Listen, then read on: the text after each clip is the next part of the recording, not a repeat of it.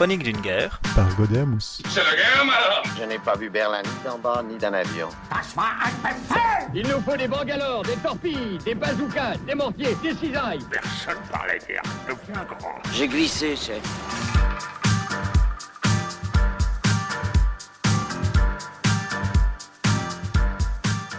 Bonjour et bienvenue dans cette nouvelle série du podcast Mousse. Il y a 80 ans commençait le deuxième conflit mondial.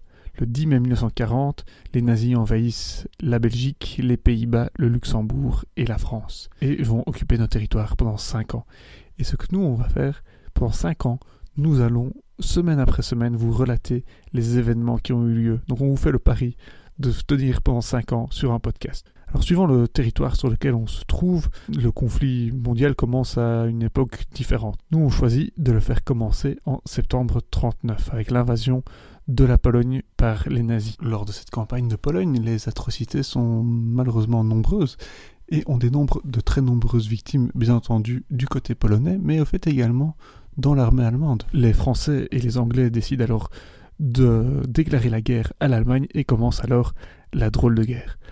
Avec cette drôle de guerre, on a souvent l'image d'un conflit un peu froid, un peu comme ça se passe euh, pour le moment entre la Corée du Nord et la Corée du Sud, avec quelques escarmouches dans lesquelles on s'emmerde la plupart du temps, mais ce conflit il est quand même déjà assez chaud vu qu'on se bat quand même dans les airs et surtout sur mer avec déjà des U-boats qui font pas mal de victimes ou des cuirassés qui sont perdus de part et d'autre.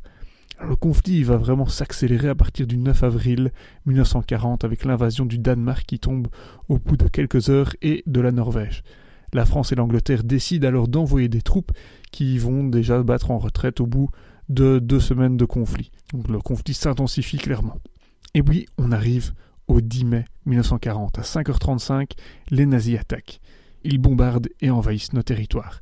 À ce moment-là, les Français et les Anglais rentrent en, Belgique, vu que le nord de la France n'est pas du tout protégé par la ligne Maginot, la défense alliée repose sur, euh, une défense euh, menée par euh, les Français et les Anglais.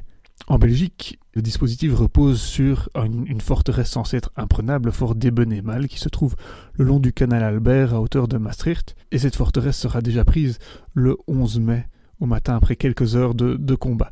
Donc toute la défense belge s'effondre déjà, bref, c'est super mal parti.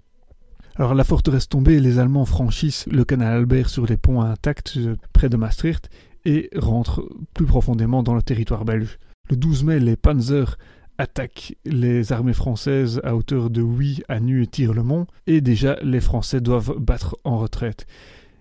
Le 13 mai, c'est plus au sud que l'armée allemande commandée par le fameux Heinz Guderian, qui est un tacticien hors pair de l'utilisation des, chars, qui franchit la Meuse à Sedan. Et là aussi, les armées françaises doivent battre en retraite. Clairement, ils ne, s'attendent pas à ça. Et doucement, l'armée de Guderian remontera vers Dunkerque. Mais ça, c'est pour un prochain épisode. À la prochaine